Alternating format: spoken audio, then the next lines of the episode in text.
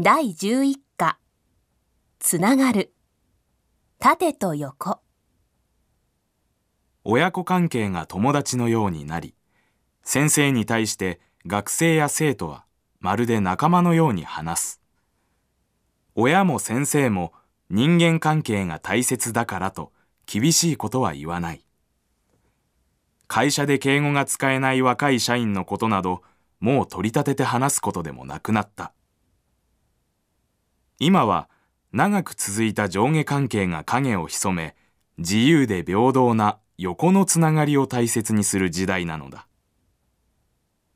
厳しい上下関係の社会では、その関係を守って生活せざるを得ず、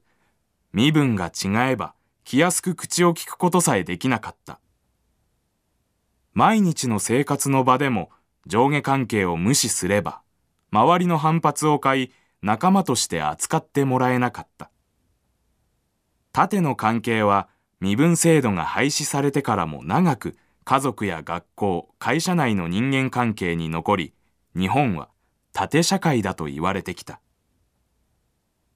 時代を反映して人間関係のあり方がそれにふさわしい形に変わるのは自然なことだ。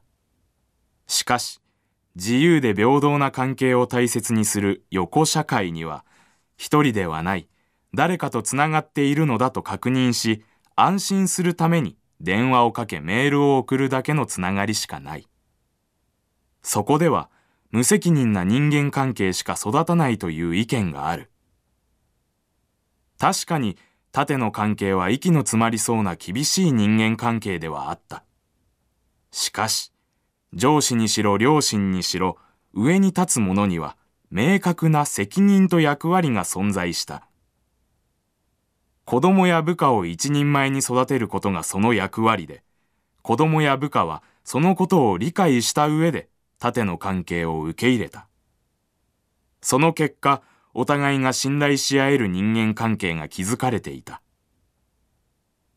横社会では、厳しいやりとりを交わさなければならないような人間関係は歓迎されない。しかし、責任や役割のない気楽な関係が信頼できる人間関係を生み出すことはない。縦の関係がすっかり見られなくなったとは言わないが、横のつながりが大切にされるようになった今、その影響で失われつつあるものが何か、真剣に考えてみる必要がある。